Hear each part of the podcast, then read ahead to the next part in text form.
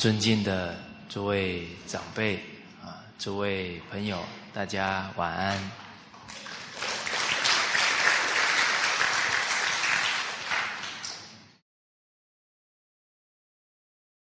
这个礼拜六啊，礼拜天啊，刚好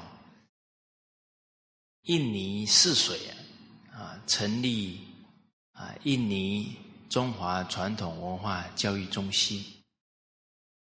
刚好有两天呢，百善孝为先的课程。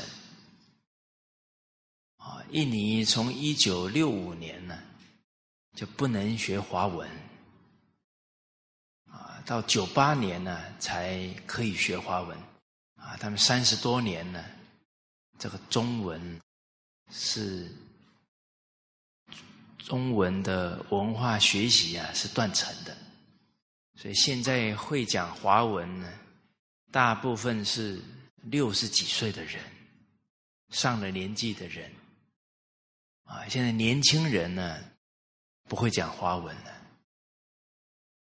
哦，所以这整个东南亚呢，现在中华文化承传保留的最好的就是马来西亚的华人，啊，那华马来西亚华人有福报啊。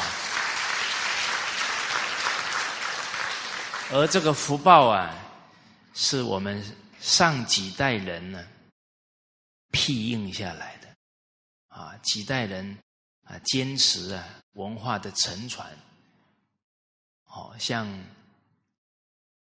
林连玉先生啊、沈木鱼老先生呢，啊，没有他们当时候的坚持啊，文化就不可能在马来西亚承传的这么好。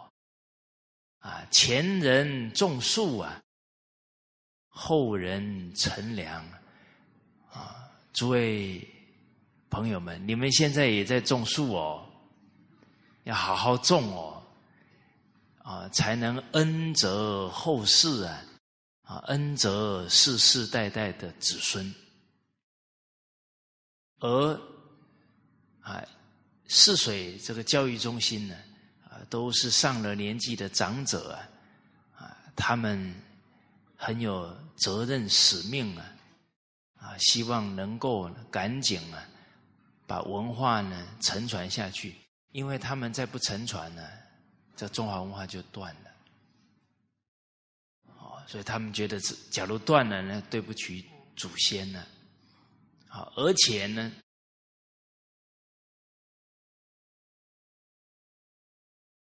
印尼啊是回教国家，而且人口有两亿多啊，啊是相当大的一个回教国家，而回教穆罕默德先生啊在一千多年前有给他们教诲啊，啊要追求知识智慧啊，纵使远到中国。所以回教徒学习传统文化，他们是很能接受的，因为这是他们的教主穆罕默德给他们的教诲呢。哦，所以我们礼拜天那个课程有一千两百人，回教徒占了蛮大的比例呀。啊，所以礼拜天的课呢是讲一句华文，翻译一句印尼话。啊，而且印尼话。比较长，中文呢，有时候四个字呢，人家要翻半天，因为我们五千年的词汇太丰富了。我讲了一句“知足常乐”啊，他翻了一两分钟，因为他很用心，他要把那个道理翻到让底下的人听得懂。后来我还讲到一句“鸡犬不宁”啊，他翻老半天，有点翻不出来。啊，所以接触到其他的民族文化呢，就可以更感觉到呢，我们中华儿女也是很很有福气的。啊，拥有这个世界上唯一承传下来五千年的文化，五千年的智慧。啊！而且在这个大时代啊，能引领这个世界走出一条康庄大道啊，也要靠中华民族文化的复兴啊！所以，中身为中华儿女啊，每个人都有责任为民族啊、为世界而努力啊，而付出啊。而印尼啊，这些印尼的同胞呢，他们学传统文化，中华传统文化没有障碍，他们愿意学啊，所以啊，假如。啊，印尼的华人好好的来弘扬、来落实啊，那印尼的种族宗教啊，它就可以团结，它就可以给世界呢一个很好的示范啊，让世界相信啊，宗教是可以团结的，种族文化是可以团结在一起的。他他做出示范来，世界就有信心。大家愿意啊，企鹅效法学习啊！当然，马来西亚也是多种族啊、多宗教的国家哦。我们也啊，为世界啊做出这些重要的示范、重要的榜样，这个非常重要。而印尼的华人呢，很多也都蛮富有的。啊，马来西亚华人也蛮富有的，而华人很富有啊，是因为他勤俭。大富由天呢，小富由勤。真的能勤俭呢，是可以富有的。可是人有钱以后啊，能守住富贵啊，那就要靠智慧了，靠德行了。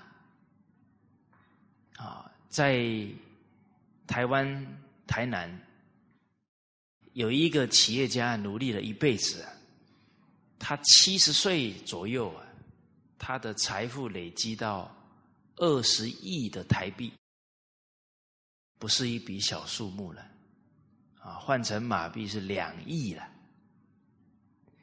哎，两亿，你们一点表情都没有，哎呀。你们已经到了世间的金钱富贵与我如浮云了，不错不错，你们中华文化学的有入进去了啊啊！就像孔子说的啊，他每天呢吃着粗茶淡饭啊，不是青菜豆腐就是豆腐青菜。啊，叫饭疏食饮水，啊，屈肱而枕之，啊，没钱买枕头啊，没关系啊，这个手呢弓起来当枕头睡啊，乐意在其中矣啊，他还是自得其乐啊，因为他每天烦恼越来越轻了，智慧越来越长了，法喜充满，啊，所以孔子在《论语》第一句话就说。学而时习之，不亦乐乎啊！因为他真学啊，真把所有的妄念烦恼放下了，他的身心啊，非常的愉快了。哦，那台湾这一位企业家呢？你说他不努力吗？他相当努力了，努力了一辈子，积累了这么多的财富，但是啊。他自己建的那一间房子啊，就花了一亿台币啊！我一听到这里啊，他是有福报没有智慧呀？为什么？你建一个房子花了一亿，不是给小偷说我们家挺有钱的，有空来坐坐，是不是？所以，钱不露白呀，要常富。这个富贵不要张扬，哦，而且呢，有富贵啊，是老天给我们福报，让我们去照顾更多的人，而不是来挥霍富贵啊。挥霍到最后，一定会降祸给自己跟后代的。所以现在人都不懂啦，富不过几代啊，不是三代啦，大家去调查调查，啊，与时俱进啊，现在是人已经不懂到很严重的地步了，连一代都过不了了。哦，这个企业家二十亿呀财富，结果他。突然中风，中风不到一年呢，他的儿子跟孙子呢，把他二十亿的钱全部花光，不到一年哦，他一辈子的努力全部付诸东流水。他有福报哦，他有富贵，他没有智慧能守住。富贵哦，好，诸位朋友，故事结束了没有？啊，二十亿都花完了，不然要怎样？会不会二十亿花完了，从此他的儿子跟孙子痛改前非啊，浪子回头闹可怜？哪有可能？是不是？他的家庭的悲剧才刚刚开始呢，所以祸福相倚呀！富贵的人，假如没有智慧教孩子，没有智慧来运用自己的富贵。那他们家可能是大祸要临头了，而我看一位应该也是蛮有成就的父亲啊，问了一个问题，他说：“我们这一辈的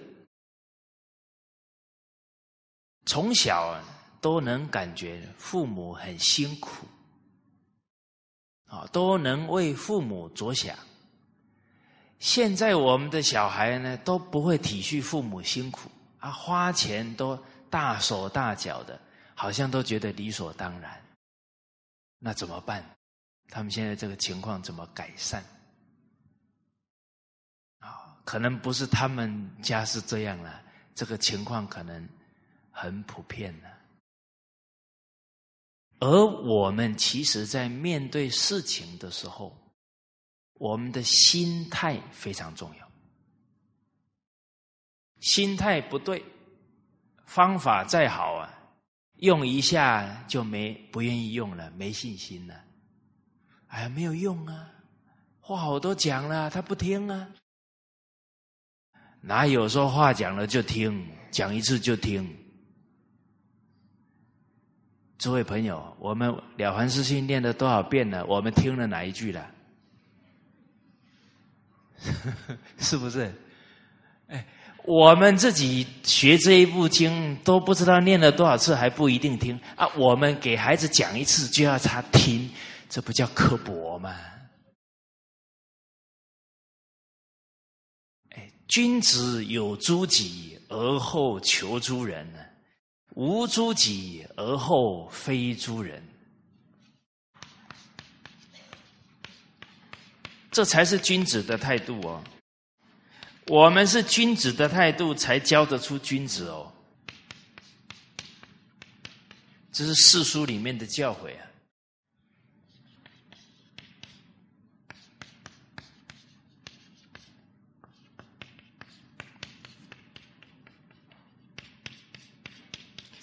大家要了解，任何境界来呢，一定要记住。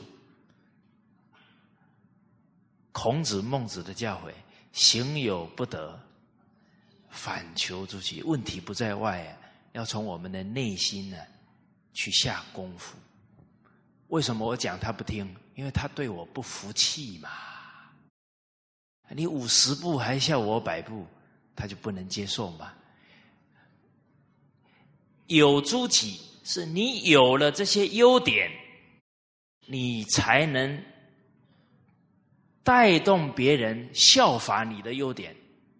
好，改过是优点哦，听话是优点哦。我们一听经典教的，马上就去做，马上改过来，优点对不对？好，我们能勇于改过，才能让孩子勇于改过。那我们想一想，我们学传统文化，学了一年，学了两年，改了什么过了？你们没有反应了。大家注意哦，我跟大家沟通这个重点就是，其实我们有很大的精力用在哪里？儿子做了没有？儿子改了没有？身边的人改了没有？从来没问过啊，我改了没有？当然，你就没有办法让人佩服、接受嘛。所以你有了这些优点了，你才能要求，才能带动别人有这些优点。而往往你真的有这些优点，你不用去要求，人家被你感动了。为什么？正己化人。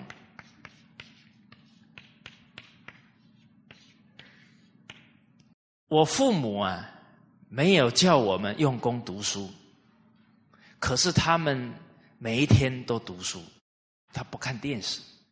所以我们家的孩子没有看电视的习惯，他没有要求哦，他是感化，自然而然以身作则，我们就跟着做了。我的爸爸跟妈妈从来没讲过那种刻薄的话，就是讲出去会让人家你你你你你你你。啊就会让人家气的不知道讲什么，这种话我没有听过。所以我们家三个孩子哈，人家讲话一大声，我们就嗯，从来不会跟人家那种言语交锋啊，不会。所以其实我们给孩子的影响啊，是潜移默化，随时都在影响。好，所以无诸己。你没有了这一些缺点，才去指导别人呢？不要再做这些不好的事情。比方说，你不抽烟，你不喝酒，你不是这些欲望的奴隶，你才能够去引导你的孩子不要变成这些坏习性的奴隶呀。结果我们自己就是这些习性的奴隶，怎么去让孩子改过来嘞？我举一个例子，管宁，他是管理一个地方的父母官，结果他刚到的时候啊，这个地方的老百姓呢，很喜欢争夺，要去打水啊。哇，都挤着在那里打架，都要抢着先把水打起来，谁都不让谁。结果他知道了，他都起个大早，然后买了很多水桶，都帮他们打好了。结果这些人冲啊要来抢的时候，一看，哦，父母官、县太爷都帮我们打好了，慢慢的觉得。不好意思，太丢脸了，他就不争了。所以无诸己呀，这个父母官不争啊，没有这些坏的习性啊。而后非诸人呢，就是他没有这些习性呢，把这些人的羞耻心给唤醒了，改掉他的坏的习惯。今天我们在那里看电视啊，迷得要死，然后突然瞪旁边的儿子，去看书来，你干什么？你看他服不服？他服不服？口服心不服了，是不是？他上楼去坐在那个书桌上。为什么他爸爸可以看，妈妈可以看，就我不可以看？他这种心啊，坐在书桌前面，他能看多少书啊？我也不相信呐，是不是？他还继续在那里想男主角会怎么样，女主角会怎么样，连做梦的时候看得更多。好，所以今天呢，我们面对自己人生的状况啊，包含面对自己孩子的状况，我们的心态要非常正确。首先，我自己有没有以身作则？再来呢，你要对孩子有信心。你对他一没有信心，你就想放弃他，你就想骂他，你一看到他就一把火就上来了，是不是？哦，你们没反应，真好，啊，代表你们都是。自始至终啊，都是信任孩子，耐性陪他成长。人之初，性本善。你的孩子现在不管怎么样，他一定有本善。我们对这一点绝对不怀疑。那再来呢？狗不叫，性乃迁。他现在的坏的习性啊。冰冻三尺，非一日之寒。那个冰都冻了三尺了，哪是一天的寒冷能把它冻成三尺高了？是不是？所以今天孩子的行为有偏颇，他可能是好几年我们自己没有好好的引导他、陪伴他，他偏了一段时间了。你要再把他引导走回正常的路，那当然要耐性，要时间呢。可是我们一急，一有情绪了，就适得其反了。孩子不能接受我们的教导了。哦，所以有情绪的时候，不要教孩子。你一有情绪啊，你讲的都是经典的话啊，他一句都没记住。他只记住我妈很凶，我爸脾气大，这个就是人情事理，本来就是这样啊。你有没有被领导骂过？你们都这么优秀啊！哇，那个领导一骂哦，你好像整个头都懵了，那只记得他一出来，他刚刚讲什么也不知道。但是，领导说：“我讲的都是重点呢，你都没记住。”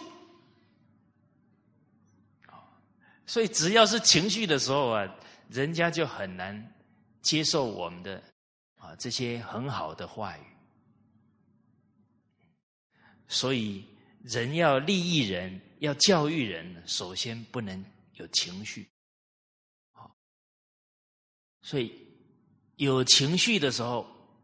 就先缓和，先不要教孩子了，啊，先去泡一杯热茶，定定神，喝一喝，稳住的时候再教，不急着那眼前，啊，不急着那十分钟、二十分钟，因为我们这些心态对了，就不会生气。哎我都跟他讲一次、讲两次了，他为什么不听？你就生气了。假如我们的心态是啊，我忽略孩子的教育陪伴太多年了，我一定要用耐心在爱护他、帮助他。这个时候，你遇到他不好的时候，你不止不会生气，你的爱心跟耐心会越来越充足哦。啊，那自成哦，就感通喽。哪一个孩子不希望跟父母无话不谈？哪一个孩子不希望心里的话都给父母讲？是不是这样？是啊，我们读幼儿园回到家里，书包还没放下，嘎啦嘎啦嘎啦就开始骂我。今天我同学怎么样哦？哪哪一件事也都讲给母亲听，是不是？等到他心里内心的事都不愿意给父母讲的时候，是他很痛苦的。我很幸运呐，我连高中哦做错事哦，回到家不给妈妈讲哦，我就很难过。我都先招了，啊，一进门呢，做了哪些错事就给我妈讲，啊，所以一辈子啊，心里面呢，没有说什么话呢，不可以跟妈妈讲的，啊，这个是很幸福的感受了。好，所以这个是心态很重要，啊，再来呢。假如心态对了，孩子还是不能接受啊，那可以调整他能接受的方法。啊，宁为成功找方法，不为失败找借口。而今天孩子他不会体恤父母，因为他没有看到父母工作很辛苦，他怎么体恤啊？以前是农业社会，哦，父母那个辛劳，他们要到田里去一起帮忙，啊，一起挑大粪，他当然知道父母很辛苦啊，哦，啊，母亲天没亮就起来，啊，忙到半夜，有时候还在帮他们缝衣服啊，做鞋子啦，他心里面深刻感觉。父母太不容易了，所以他们努力的动力就是赶紧让父母过上好日子嘛。可是现在工业时哎，商业时代呀，孩子又没有看到我们很辛苦，孩子只知道钱怎么来的，信用卡咚咚咚咚，钱就出来了。有一个小朋友啊，给他爷爷讲，爷爷。我爸爸没刚好最近没有工作了，爷爷，你那一张金卡哈，可不可以送给我爸爸？你看那个孙子知道啊，爷爷那个金卡进去哦，钱就出来了。他怎么知道那个钱要先赚了来存进去才会出来？那怎么办？孩子都不知道爸爸赚钱很辛苦呢，怎么办？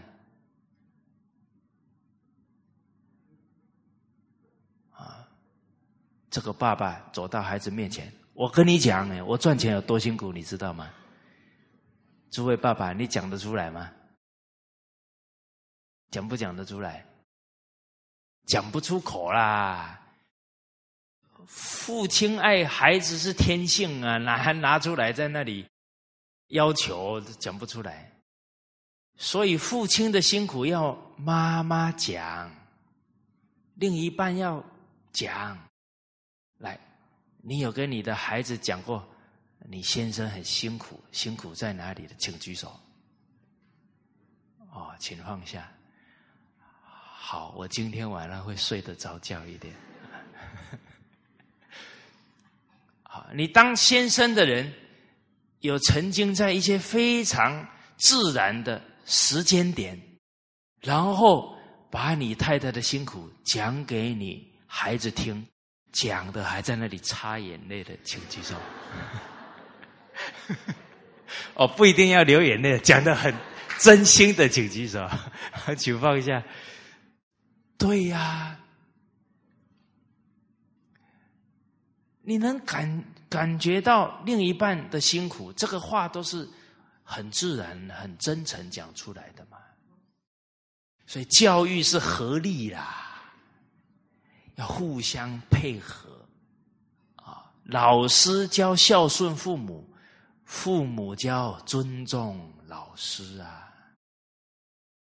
包含所有的长辈，对于你的下一代。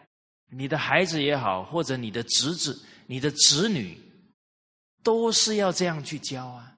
啊，他父母的辛劳，你要讲给他听啊！啊，你的辛劳，自有你的兄弟姐妹给你的孩子讲啊，叫一子而教啊。啊，你包含父母的辛苦，爷爷奶奶可以讲啊，是不是？啊，爷爷奶奶对这个家的恩恩德，妈妈要讲啊。你当妈妈的人。有讲过公公婆婆的辛苦给你儿子听的举手，哇，不简单！来，掌声鼓励一下哈。这样的女子一定是望三代的女子，他整个家庭都是知恩报恩的家风了。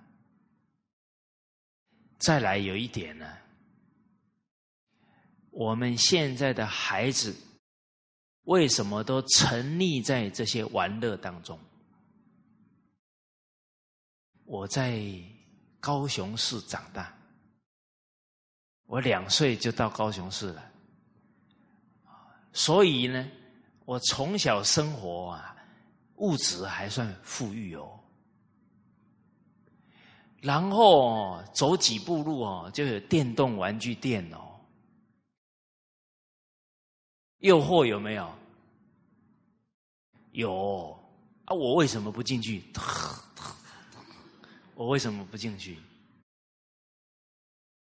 我们现在都觉得是环境影响，环境是外在的一个因素，内在是什么？大家有没有去想过这个问题？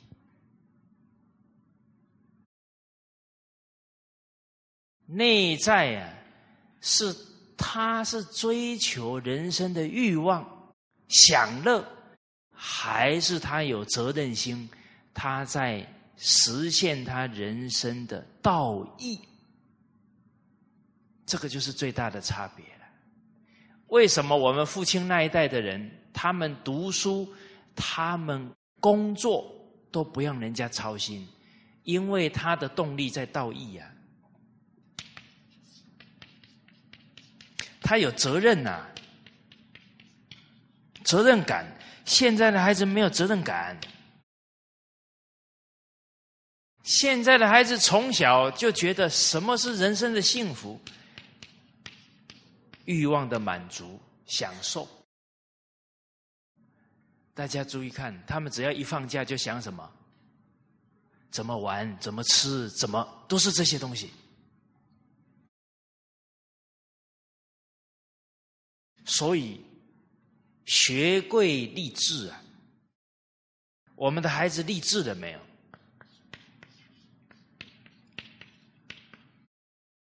我是我们家族的长曾孙呢。我那一辈啊，我最大。啊，我曾祖母的那个墓碑上面呢，刻的第一个名字就是我。我小时候会去扫墓啊，跪下去，头抬起来，看到自己的名字写在第一位，吓了一大跳。哇！然后呢，这些堂弟从小就哥哥哥，哦，这样越叫哦，不像哥也不行呢。我虽然是在家里是排行老幺了。可是，在男孩子里面辈分我是第一的，不一样，就很有责任感。所以要高中联考了，我可不能丢脸呢。后面全在看呢，五个男孩，我有五个堂弟了。所以这都是有责任心的态度，而我父亲是长子，就特别有责任感。哦，所以。你要让他立这些志向，要照顾好自己的家庭，啊，要为国家、为社会而奉献。他是往这个方向啊，在经营他的人生，他就不会陷到这些欲望去。我们在高雄市长大也有很多诱惑啊，可是我们觉得那个是在浪费生命。可是很多孩子他没有这个志向，他就每天好像就是要找这些欲望的刺激，不然他就很无聊。其实说实在的，他玩完以后更空虚了。好，让孩子立志。我请问大家，你立志了没有？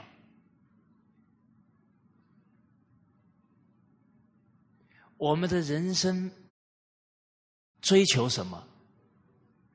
假如你也是追求利益、追求享受，你的孩子怎么可能会不是这样的人生目标呢？有一句话叫“青出于蓝”，好的胜于蓝，坏的也是胜于蓝啊。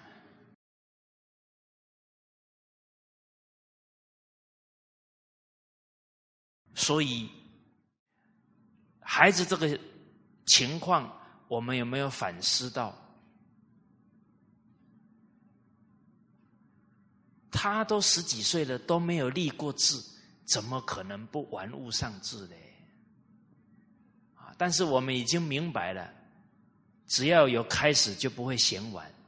赶紧要用正确的人生价值观来引导他。啊他已经偏掉了，都是追求欲望的人生呢，要把它倒回来。人之初，性本善，要有这个信心，要变成呢有这种牺牲奉献的一种心量的人生态度。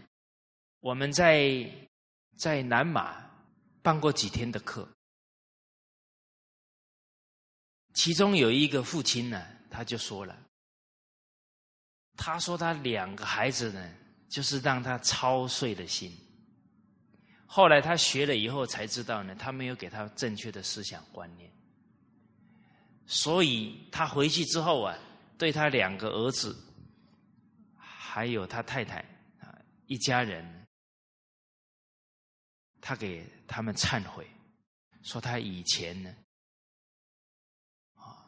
做人做事不对，他现在学《弟子规》，学传统文化，啊，他用心啊去改正自己，啊，给给家里人忏悔哦。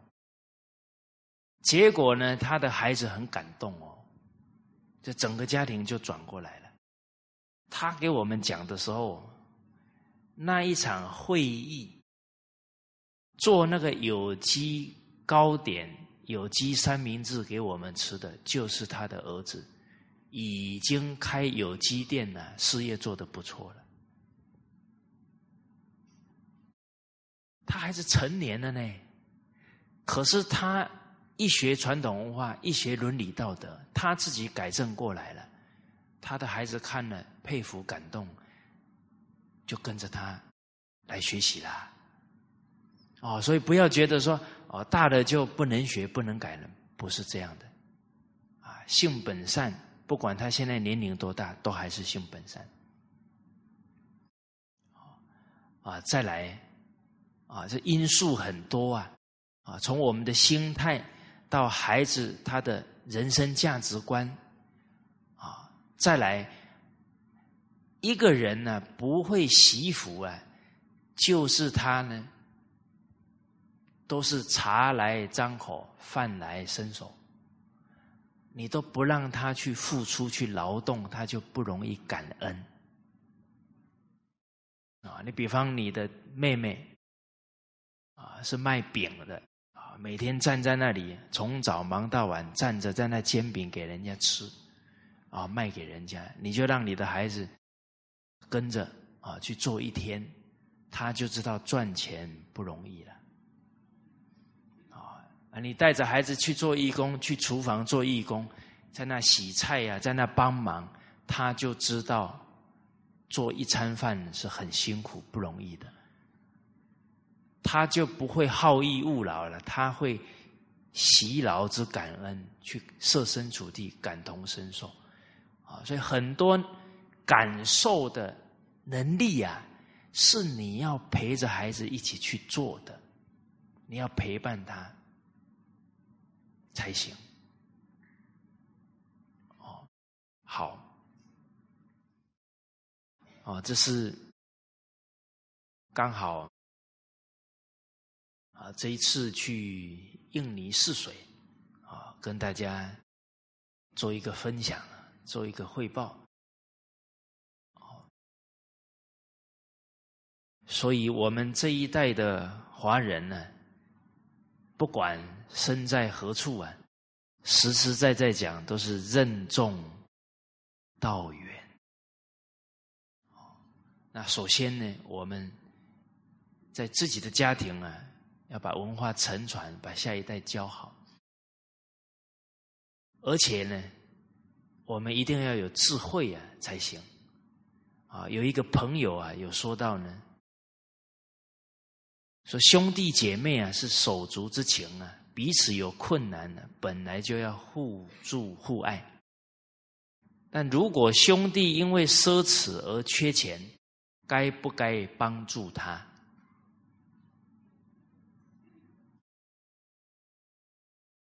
帮助他，怕他得寸进尺，个人奢侈；不帮助他。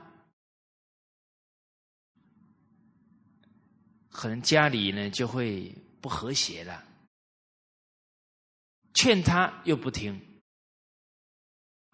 如何帮助兄弟，然后又不伤兄弟姐妹之间的感情？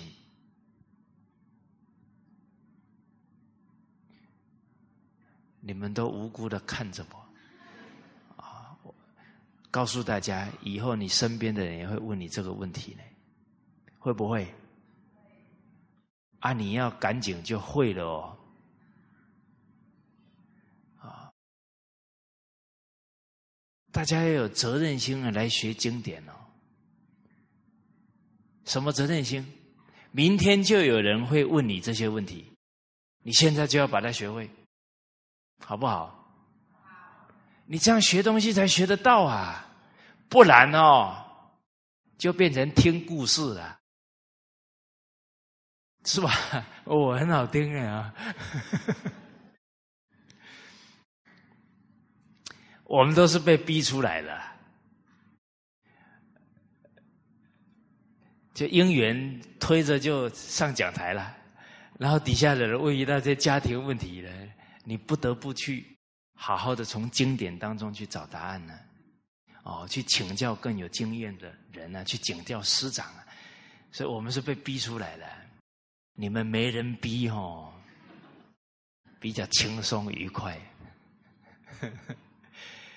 你真的有责任心的时候啊，你身边很需要帮助的人就会来找你了。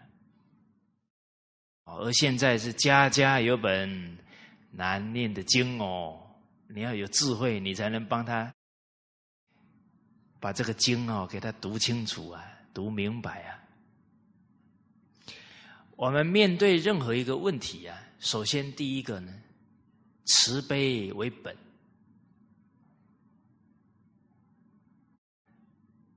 怎么做才能真正帮助到兄弟，帮助对方？从这个出发点去思考。啊，方便为门，这个方便就是你你的方法呢要善巧，啊，要让他能接受，这叫方便为门。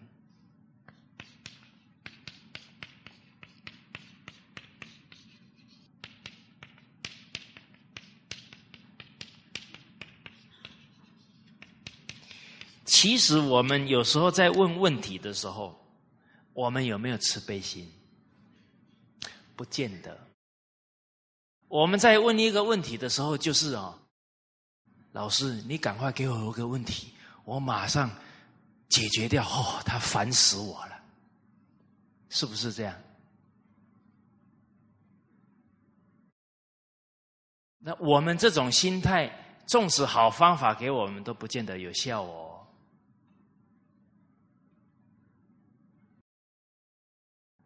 所以我们这一份慈悲的心，我们这一份兄弟姐妹的道义要在哦，而不是觉得他在找我麻烦。我们为什么觉得兄弟在找我麻烦？因为我们的我执很重。假如你换一个角度，你的兄弟现在这么奢侈，这么……哦，这么奢侈，他可不可怜？他很可怜哦，他的人生继续这样下去会毁掉哦。那这个时候，你是站在他为他设想，你会赶紧用心的去找好的方法来帮助他，那完全不一样喽。好，那现在兄弟很奢侈而缺钱呢，该不该帮助他？假如你越帮他，他越奢侈，当然你不能再继续给他很多钱嘛。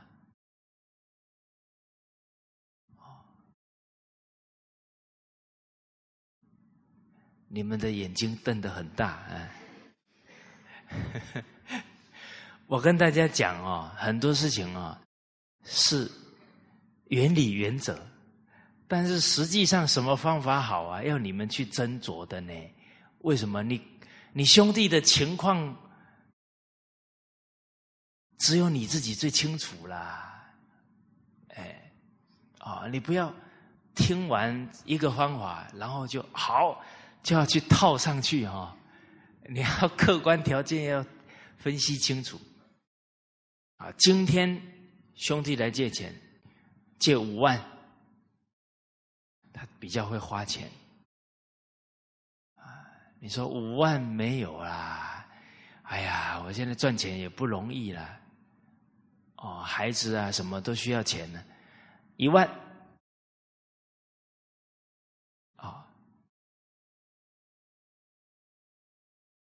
我只有一万，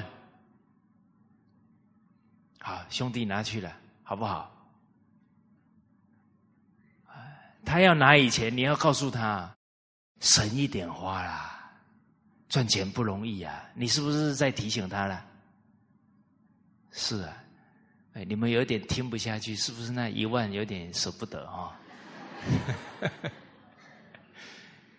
好，你拿。拿这一万出去啊，就不要再想要给他拿回来了，不然你以后看到你兄弟姐妹哦，就看他们很不顺眼。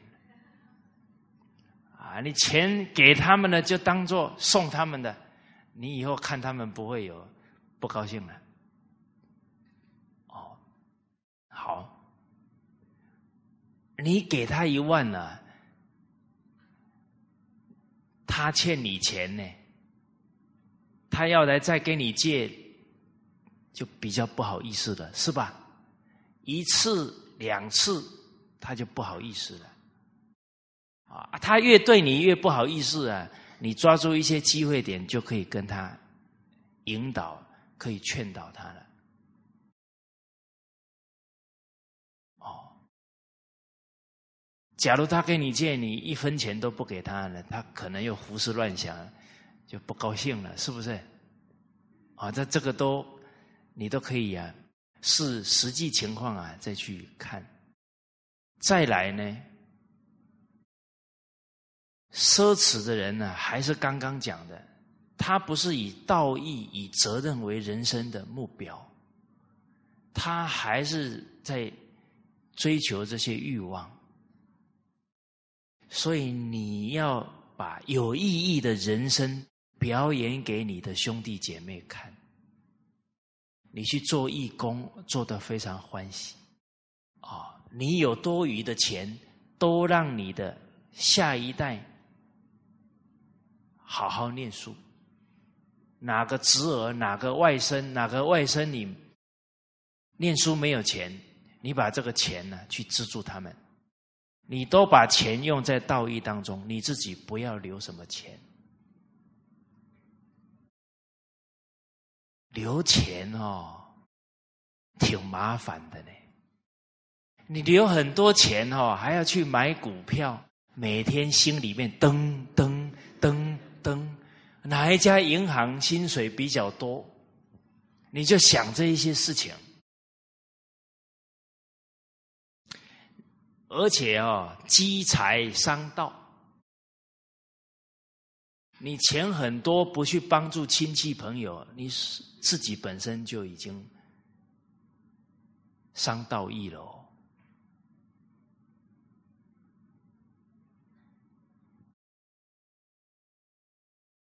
所以存那么多钱干什么？有水思有财啊，钱要像钱财一样，水要动，它才不会臭。存了一大堆钱呢，孩子看着，兄弟姐妹很多人都盯着那个钱，难怪你有这么多事，都没人来给我借钱，因为我口袋一分钱都没有。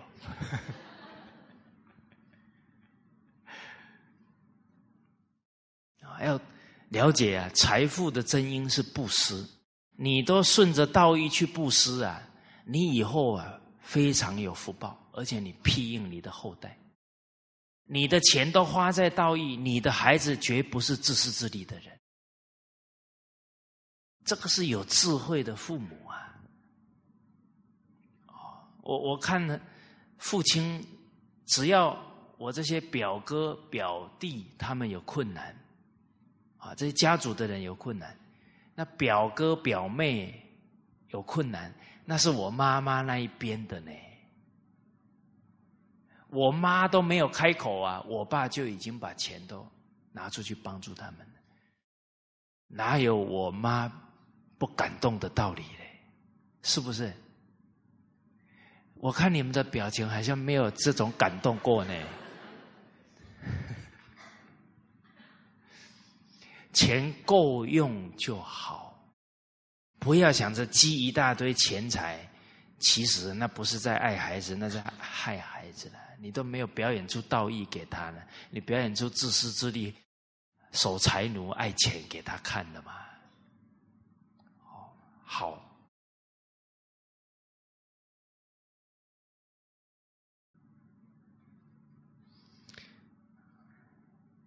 我们。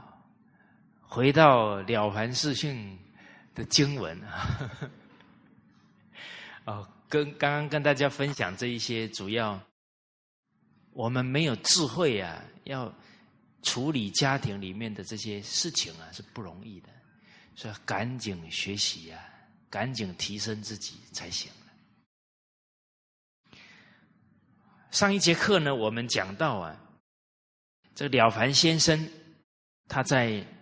当秀才的时候，啊，遇到途中师，要让他从灵身升为共生，那个时候才十米七十余担而已，而孔先生算他呢九十一担五斗才能当共生，他就很怀疑了。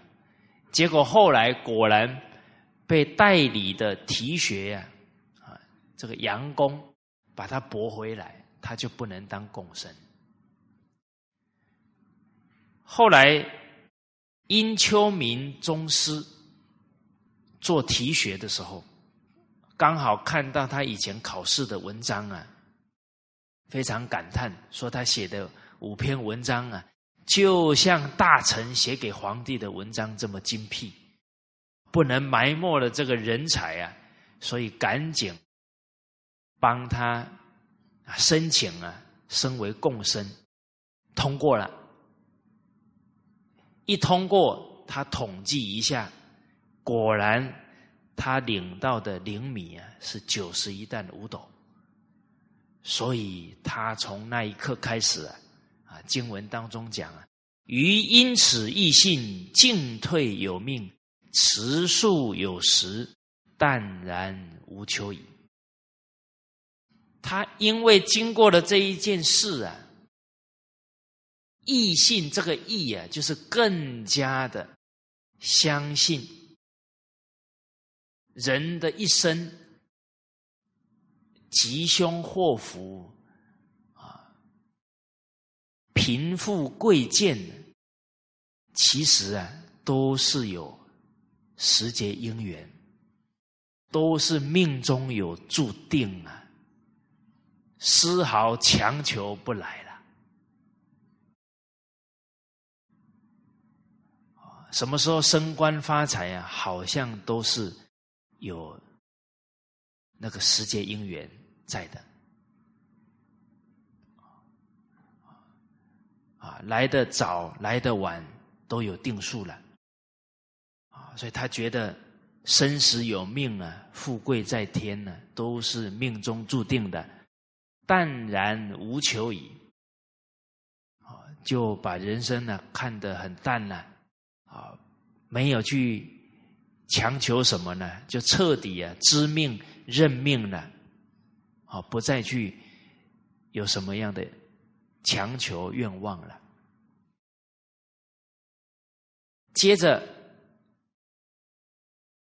共入燕都，留京一年，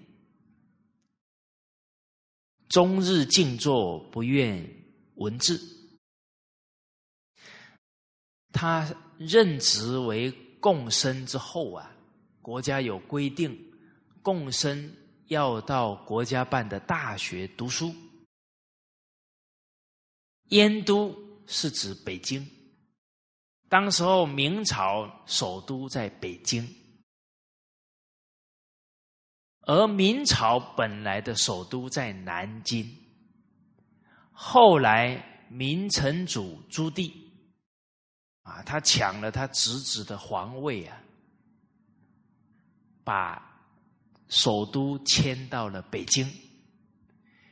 所以明朝的国子监有两间，因为本来国家办的大学国子监在南京，后来明成祖移到北京，所以国子监就变成有两间了。他是先到了北京的国子监读书，而他已经觉得对人生看淡了，因为改不了命运了，无可奈何了。所以他每天就整天静坐了，什么也不想了，也不看书啊，不深入这些经典了啊，不阅文字。几世归啊，这个几四年呢，等于是留留在北京一年呢，隔年呢啊，他回南京这里了。当时候他是三十五岁，由南雍。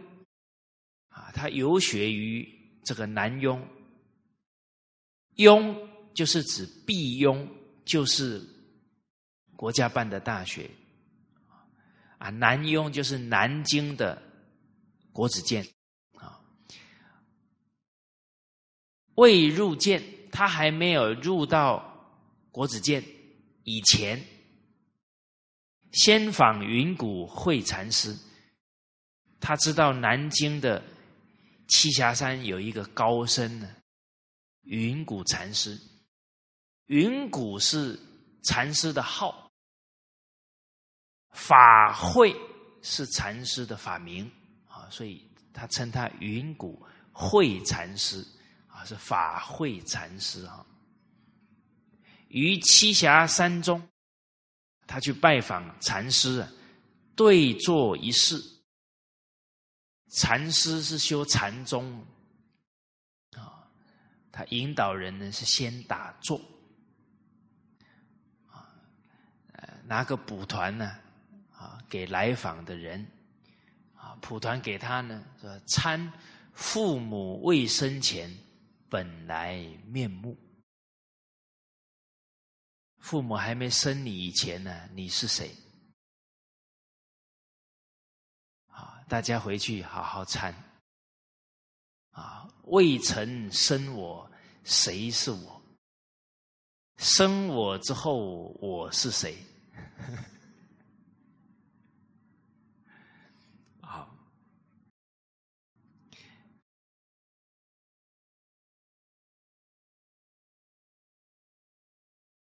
结果呢？他去参这个禅师啊。对坐啊，在一个房间里面，凡山昼夜不瞑目啊，坐了三天三夜，他不曾合眼呢。哦，这个也不简单呢，哦，也是很很有定力了，能坐三天，哦，不睡觉。云谷问曰：“云谷禅师问他说。”凡人所以不得作圣者，只为妄念相残耳。汝坐三日，不见其妄念何也？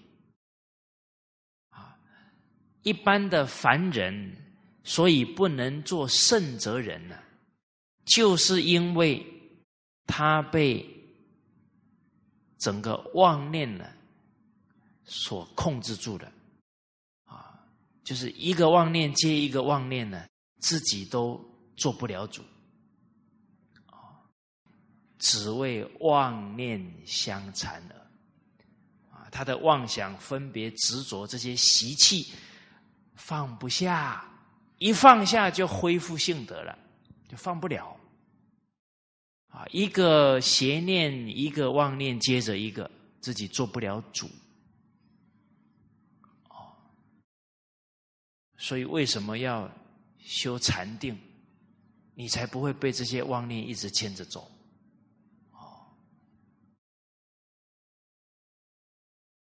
好，那人怎么修定？要先守戒啊，一言一行啊都有规矩啊，慢慢的，你就言行甚至起心动念都是正念，你就得定了啊，得定你就开智慧了，你就能转这个境界啊，不会被境界牵着鼻子走了。大家有没有经验？明明不想生气啊，最后还是骂人了，有吧？这没有戒定慧的功夫不够啦，所以就都被命运牵着走啊，自己做不了主啦。好，汝坐三日，你坐了三天呢，不见起一妄念何也？没有看到你起一个妄念呢，这是为什么呢？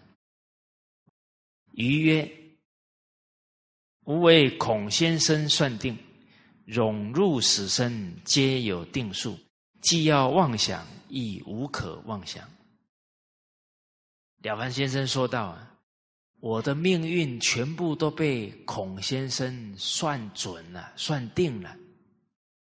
我的吉凶祸福，还有我的生死。”甚至活到几岁啊？五十三岁，八月十四日丑时，啊，断气啊，都被人家算好了，啊，都是有定数的了。既要妄想，亦无可妄想。意思就是说，我想也没用啊，都改变不了，不如不想。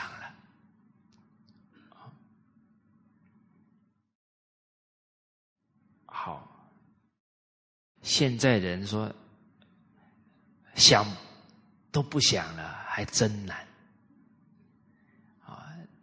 内心里面一大堆杂念，外面又一大堆诱惑啊，所以每天烦死了，连睡觉还继续烦，有没有？梦一大堆，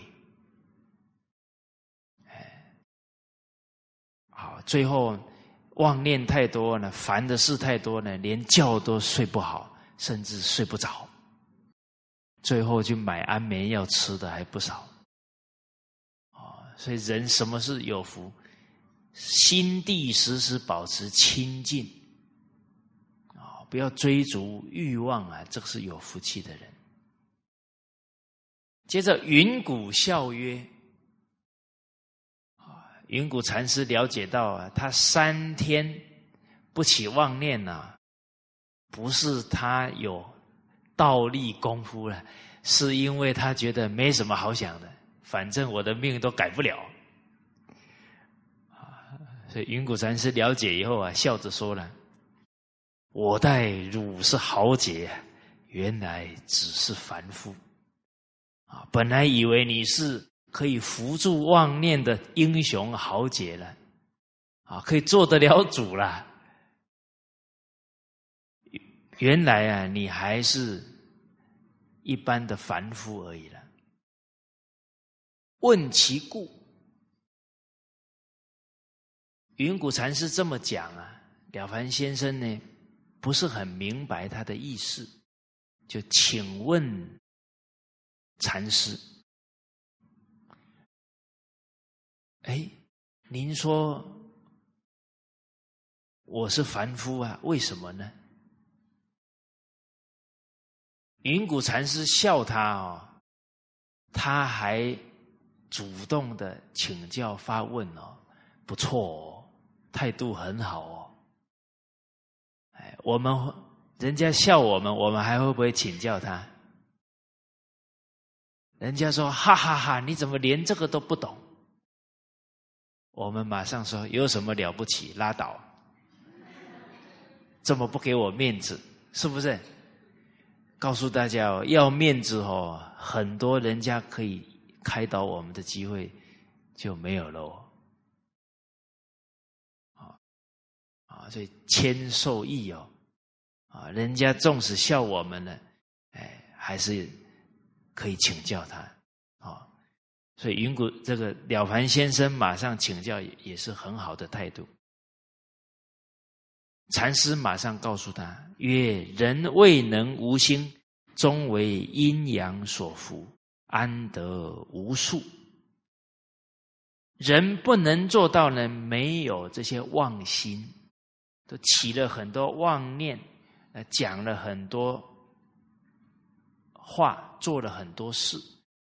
人的每一个念头、每一句话、每一个动作，就好像一个种子。”这个种子啊，它会发芽，它会成长，哦，所以善念、善言、善行就是一个善的种子，以后就会结好的结果。但是恶念、恶言、恶行，就是一个恶的种子，以后就会结恶果。所以不是不报，时候未到。而现在的人呢，恶念、恶言、恶行比较多。所以人生不如意事常八九，就种了这些因下去了，迟早那些果要出现了，怎么可能会没有树呢？哦，所以妄心止不住了，就会啊，终为这些阴阳气数啊，给控制束缚住。所以怎么可能会没有定数呢？但为凡人有数啊，一般的人呢有定数。积善之人，数故居他不定；极恶之人，数亦居他不定。好，一般的人有这个数的控制啊，可是一个人极善的时候啊，本来他是贫穷。下贱的命，他可以变成很富贵啊！因为呢，他积极的去行善，他的善果啊，很快就成熟了。那他的命啊，就转过来啊！像我的师长呢，他命中是没有财富的，但是他一心为人，一心为众生。所以他现在福报很大，大到什么程度？啊，比方老人家要盖一所学校，啊，像庐江教育中心啊，那个要花不少钱哦。啊，老人家动个念头，啊，我们沙巴有一位。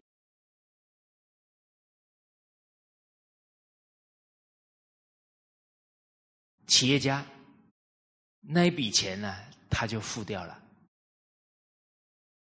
哦，哎，人有福报很好哦，起个念头要干什么事啊，马上人家钱就送来了，好不好？好哈，但是是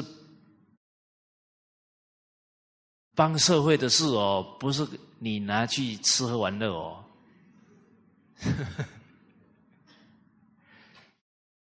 哦，所以没福报可以修的非常有福报啊，短命啊可以修到很长寿，生死自在啊。师长命中呢是四十五岁啊，现在老人家已经八十六岁了，还这么健康啊，我们跟老人家走路啊，都赶不上他，他健步如飞。哦，然后跟老人家出去呢，啊，两三天下来啊，我们都已经啊，脸色都有点苍白了，啊，看老人家悠哉悠哉，体力比不上老人家。好，所以极善之人呢，素故居他不定；极恶之人，素亦居他不定。他假如本来是富贵命，可是做了太多恶事啊！一来他的福报折损，再来他做的恶事的恶果啊，提前在他这一世就现前了，所以他的命运呢就会很凄惨。而我们来看呢，五十年前。老人离开这个世间呢，很多都是睡着就走了，是不是？您现在听得到说五，呃，睡觉睡的没有一点病痛就走了，您听过？容易听到吗？不容易呢。哎，奇怪了，啊，怎么才五十年差这么多？人很安详的走啊。这是福报哦，五福当中就是很考善终，就是很好就走了，这叫考善终。积德行善的人，走的时候都很自在的。重点来了哦，现在的人都不好使呢。有没有人一生下来那个命就是不好使？有没有？没有啦！大家注意去看那些小孩呀，两三岁，个个都可爱、天真无邪，脸都这样砰砰的。为什么他后来都没有福报？他的思想观念错了嘛？他从小就开始挥霍了，他怎么可能中年晚年会有福报？大家注意去看，现在年轻人哦，那个脸圆圆的、耳垂很大的越来越少，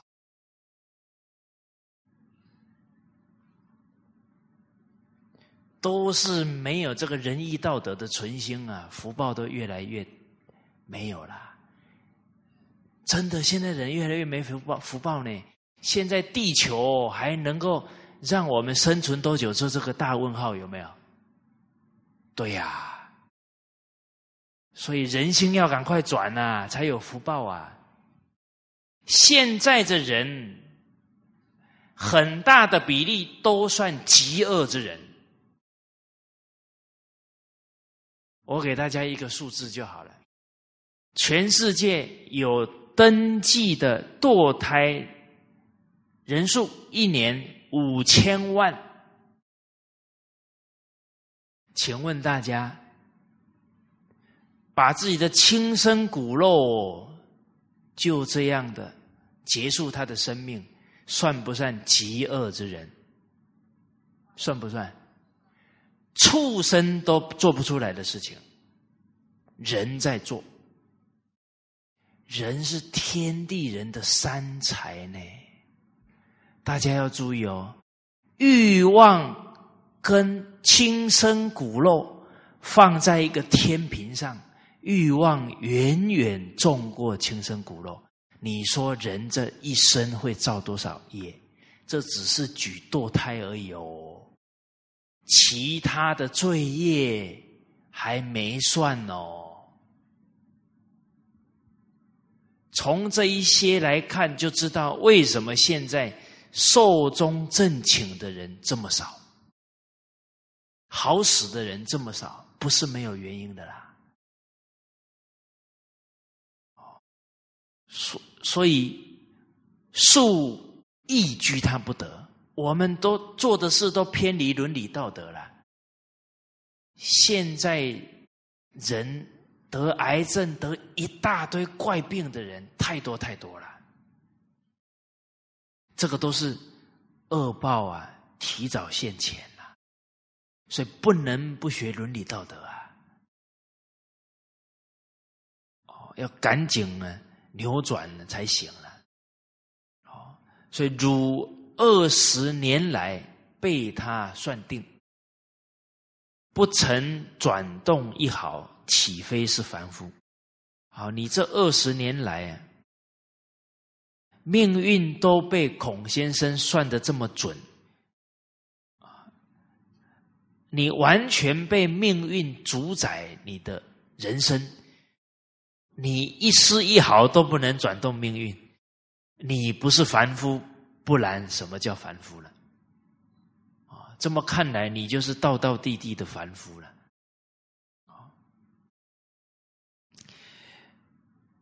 啊，当下了凡先生听完了。哦我都没有办法改变命运，难道命运可以改吗？啊，所以接着他余问曰：“然则庶可逃乎？这个命真的可以逃脱，可以超越命运吗？”曰：“啊，云谷禅师接着说：‘命由我作，福自己求。诗书所称。’”敌为名训，大家注意哦，云谷禅师啊是非常好的老师哦。他在引导了凡先生，非常有智慧，非常有方法。整个方法在哪里呢？都在在他整个引导过程。首先，了凡先生是饱读诗书的人呢，是不是？他能考上秀才，那些他的学识不简单哦。所以云谷禅师用他最熟悉的道理跟他讲呢，这叫共同语言啊，他容易接受啊。他先讲谁的教诲？儒家的教诲哦，他没先把佛家的搬出来哦。啊，你是读儒书的人。命是掌握在自己手中，福自己求，这样的道理，《诗经》《书经》都讲得很清楚啊！你怎么会觉得命不能改呢？我们看呢，读书人读了这些道理，读了那么多次了，都没读明白，都没用在自己的人生，所以自己的人生受益有限。我们读这些经典能有多大的受益？最重要的是我们落实了多少，那受益就有多少哦。不是读很多本哦，那只是多懂一些道理啊。要真正利益自己，要把这些经典教诲变成我们的生活处事待人接物，才能改变命运，才能受益哦。《诗经》提到的。自求多福啊，永言配命，自求多福，《诗经》说的，《书经》说到，做善降之百祥啊，你不断积德行善，哪有可能你的福报不现前的呢？做不善降之百殃啊，《诗书》所讲的，就是命由我做，福自己求啊。接着才说。佛教的经典来呼应，原来英雄所见呢，都是一样的啊。所以我教典中说：求富贵得富富贵，求男女得男女，求长寿得长寿。啊，佛家的经典当中说：啊，你只要如理如法的去修行。你求富贵啊，可以得到富贵；你求儿女，可以得到儿女。啊，我们很熟悉呀，观音菩萨。观音菩萨呢，其中大家很熟悉，叫送子观音，是吧？那不是求男女得男女，求长寿得长寿。啊，其实就是我们明白道理啊，你爱护生命啊，无微不施啊，一定得健康长寿。啊，有一个小沙弥，他的师傅啊很有智慧，修行很高啊，一看到他呢，七天以后就要死了，他的阳寿就到了，所以就让他回家，告诉他。你第八天再回来啊，让你回去呀见见父母啊。八天以后再回来，他这个师傅啊，就是让他呢在家里离开，在他父母身边离开。结果第八天呢，他回来了，他师傅吓一跳，哎，怎么回来了？啊，就问他，你这一趟回家。遇到什么事？他说啊，他回家的时候刚好发大下大雨啊，结果那个大大雨呢，冲垮了一窝的蚂蚁穴。他在那个当下呢，没有任何考虑啊，就把他的袈裟脱下来啊，用袈裟呢，让那些蚂蚁从那个水堆当中逃生，救了一窝的蚂蚁。救的是这么多生命啊！哦，他师傅一听完，哦，原来他就是做的这个事啊，所以他延寿了，好，命运呢延长了，啊，所以求长寿啊，得长寿，啊，所以夫妄语乃世家大戒，啊，妄语就是讲话啊，跟真理不符合。啊，这个就是讲妄语了。所以佛家既然说求富贵可以得富贵，啊，求长寿可以得长寿，而佛家讲守五戒呀，啊，不杀、不盗、不邪淫、不妄语、不饮酒，啊，这个妄语是五戒当中的一戒呀。所以，释迦牟尼佛以这个为大戒呀，所以他不可能讲妄语啊，讲的一定都是真实的道理啊。所以，诸佛菩萨起狂语欺人啊，诸佛菩萨是绝对不可能的讲谎话啊，讲跟真理不同的话呢，来欺骗人的。好。